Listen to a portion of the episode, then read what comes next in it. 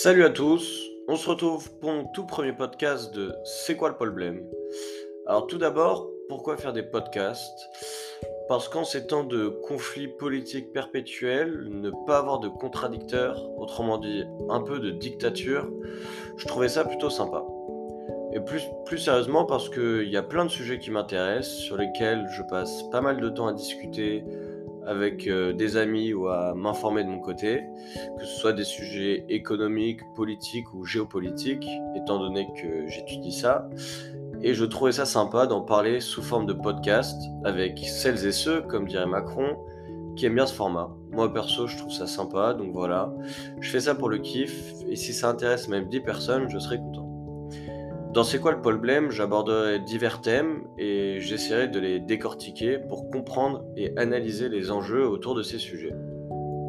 Le sujet que j'aborde aujourd'hui, c'est le nucléaire et plus particulièrement l'histoire de EDF et du nucléaire en France jusqu'à nos jours et les déboires de la politique française et européenne qui ont amené à une fragilisation importante de ce secteur si stratégique. Alors pour la petite intro, vous l'avez peut-être vu, mais EDF a fait beaucoup parler de lui ces dernières semaines pour plusieurs raisons. La première, c'est son déficit abyssal de l'année 2022 à hauteur de 17,9 milliards d'euros. Oui, mesdames et messieurs, 17,9 milliards d'euros. Alors même que l'on parle de super profits pour les entreprises énergétiques qui ont pour la plupart bénéficié de prix très élevés de l'énergie.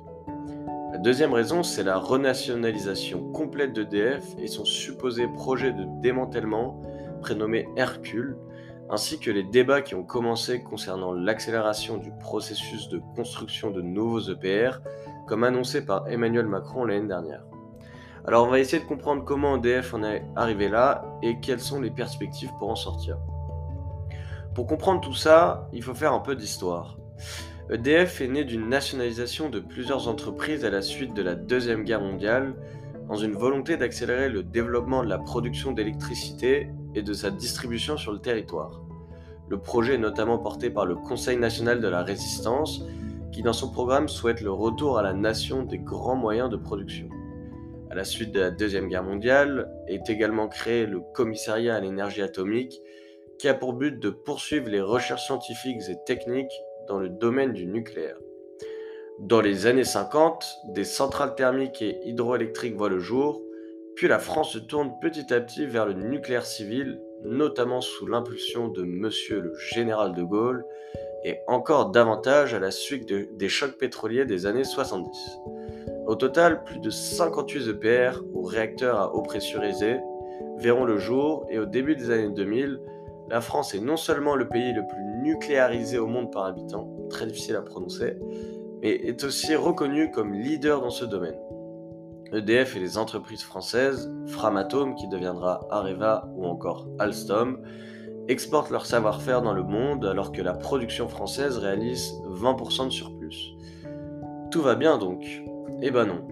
On va désormais parler des événements qui provoquent le début des galères deux facteurs majeurs vont déstabiliser la filière nucléaire en France et tout particulièrement EDF.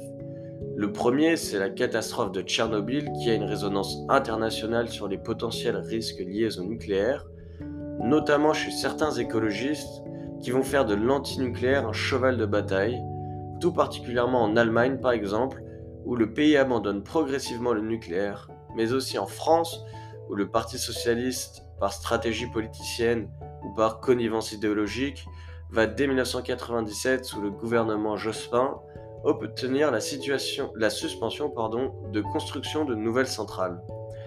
Stratégie extrêmement intelligente quand on sait que le nucléaire émet 3,7 g de CO2 par kWh produit, quand les centrales à charbon en émettent environ plus de 1000. C'est en 2011 qu'un accord purement politicien entre les Verts et le PS dans le but de remporter l'élection de 2012 verra le jour, chose qui sera reconnue par Manuel Valls et François Hollande lors de leur audition à la commission d'enquête parlementaire. En tout cas qu'il n'y avait pas d'orientation stratégique. Cet accord préconise de réduire la part du nucléaire de 70 à 50% du mix énergétique français et l'arrêt immédiat de Fessenheim. Enfin, Macron, qui hérite de cet objectif des 50%, finit par changer d'avis en plein milieu de la crise énergétique déclenchée par la reprise post-Covid et par la guerre en Ukraine. Ainsi, on peut donc comprendre que depuis 20 ans, le secteur énergétique français, et plus particulièrement le nucléaire, n'a eu aucune visibilité quant aux perspectives de cette filière, et ce, dû en grande partie aux tergiversations politiques et aux accords électoralistes de certains partis que j'ai déjà nommés. Aujourd'hui, l'urgence climatique et la perte de souveraineté et d'autonomie sur le plan énergétique ont placé la relance nucléaire comme élément indispensable avec l'accélération du renouvelable. Également, malgré l'opposition d'irrésistibles gaulois de la NUPES. Je vous invite à écouter Jean-Marc Jancovici pour être convaincu par le nucléaire si vous ne l'êtes pas déjà. Le deuxième bâton que l'on a mis dans la roue de la souveraineté énergétique française, c'est en partie la construction européenne qui a imposé des règles de dérégulation et de mise en concurrence qui ont, il faut le dire, un peu mis à mal EDF. D'abord, par la déréglementation du secteur électrique en vue de la création d'un marché intérieur européen et de la mise en concurrence, portée notamment par notre concubin, parfois infidèle, il faut le dire, qu'est l'Allemagne, qui voyait d'un mauvais œil l'avantage comparatif français grâce au nucléaire, comme l'a dit notamment l'ex-PDG d'EDF Henri Proglio pendant son audition à cette même commission parlementaire. EDF fait donc son entrée en bourse et vend 15% de ses parts sur les marchés création du marché européen de l'énergie va particulièrement bouleverser le marché français et son monopole d'État. Là, c'est la partie un peu chiante, mais c'est important. Pour faire simple, le marché de gros, c'est-à-dire le marché où les fournisseurs achètent aux producteurs, le prix de l'énergie est déterminé par le coût marginal de la dernière unité de production qui a été nécessaire pour répondre à la demande, en partant de la moins chère à la plus chère. En général, c'est dans l'ordre renouvelable, nucléaire, hydraulique, et viennent ensuite le gaz et le charbon. L'idée de ce marché est d'empiler les moyens de production en appelant ceux qui ont un coût d'exploitation plus faible et qui en parallèle polluent également moins. L'avantage est que lorsque la demande est faible ou que le coût de l'énergie est faible, les prix sont faibles également pour les consommateurs européens. A l'inverse, dans le cas actuel où les prix du gaz ont explosé en Europe, les prix de l'électricité ont considérablement augmenté, ce qui aurait dû être bénéfique pour EDF. Cela n'a pourtant pas eu l'effet escompté pour deux principales raisons. Pour comprendre, il faut que je vous parle du mécanisme appelé l'AREN, ou accès régulé au nucléaire historique, qui fut instauré suite aux pressions de la Commission européenne par le gouvernement Sarkozy et qui a obligé EDF à vendre 25% de sa production et même un tiers l'année dernière car ce mécanisme a été étendu dans le cadre du bouclier tarifaire à un prix fixe et faible à des fournisseurs.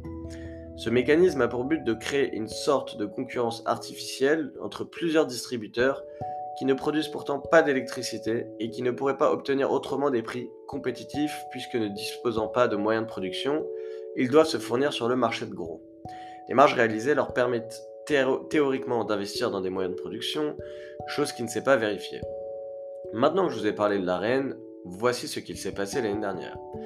La crise énergétique intervient à un moment critique où EDF est contraint de mettre à l'arrêt 26 réacteurs à cause de corrosion sur les réacteurs, pardon, certainement dû à un manque d'entretien des centrales sur les 20 dernières années. Tiens, tiens, tiens. Problème, la baisse de production d'EDF les oblige à acheter sur le marché de l'énergie très cher, tiré à la hausse par les prix du gaz, comme je vous l'ai déjà dit, qu'elle a revendu au prix fixé par la reine à ses concurrents.